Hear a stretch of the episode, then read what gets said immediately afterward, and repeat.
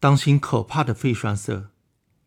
前一段时间，我在国内参加活动，收到我妻子发来的消息说，本先生突然去世了。我吃了一惊。本先生是一个整天乐呵呵的白人老大爷，心地善良，乐于助人，我们两家关系很好。他虽然年纪不小了，连曾孙都有了，但身体很健康。最近才和老伴一起跟着旅行团去中国玩了一趟，没听说有心脏病，怎么就突然去世了呢？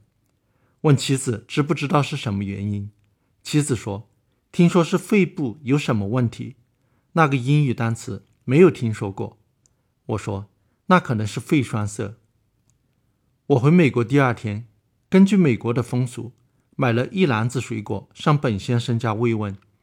本太太介绍说，本先生自从从中国旅行回来，就觉得腿部不舒服，后来又觉得胸部疼痛，经常喘不上气。家庭医生没有能够查出问题，照了 X 光，发现肺部有个黑点，不能确诊，预约去做 CT。约做 CT 那天，出发前本先生上楼淋浴，一直没有下楼。本太太上去一看。发现本先生倒在浴室，已经去世了。医生认为是肺栓塞导致猝死。本太太对家庭医生有些不满，认为被耽误了。肺栓塞是猝死的常见原因，大约占了猝死病例的百分之十五。它通常是由于腿部的静脉里出现了血栓，脱落下来，随着血液循环到了肺动脉，把肺动脉堵塞了。肺栓塞的病人如果不经治疗，大约三分之一会猝死。所以，一旦有了肺栓塞的症状，例如呼吸困难、胸部疼痛、咳血，就属于紧急状况，应该及时诊断治疗。治疗的方法通常是服用抗凝血药物，它们能够防止栓塞变大或者长出新的栓塞，并不能溶解已有的栓塞。不过，人体会自己慢慢的消除栓塞的。如果栓塞很大，或者有致命的危险，还要使用溶栓药物，迅速把栓塞溶解掉。但溶栓药物副作用很大，会导致出血，不是紧急状况，一般是不使用的。肺栓塞这么可怕，是什么因素导致的呢？有三大要素，叫做威尔肖三要素。这是为了纪念19世纪德国医生威尔肖。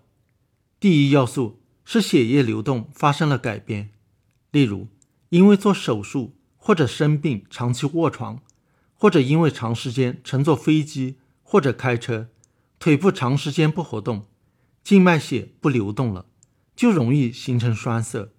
我怀疑本先生的栓塞就是在从中国飞回美国的途中形成的。第二要素。是血管壁发生病变，例如血管受到创伤或者发炎。第三要素是血液成分发生了改变，变得容易凝固，例如由于抽烟、得了癌症、怀孕、肥胖、服用某些药物等等。要预防肺栓塞，就要针对这些引起腿部静脉栓塞的因素，戒烟、减肥、经常锻炼。避免长时间卧床或者静坐，长途旅行乘坐飞机要经常走动，不能走动的话，也要尽量活动脚踝。开车一两个小时就应该下车活动一下。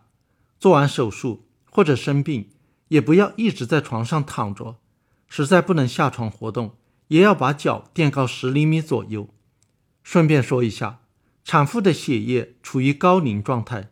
本来就是肺栓塞的高危人群，如果像中国传统坐月子那样，产妇要闭门不出、坐床不起，大大增加了肺栓塞的风险，是非常危险的。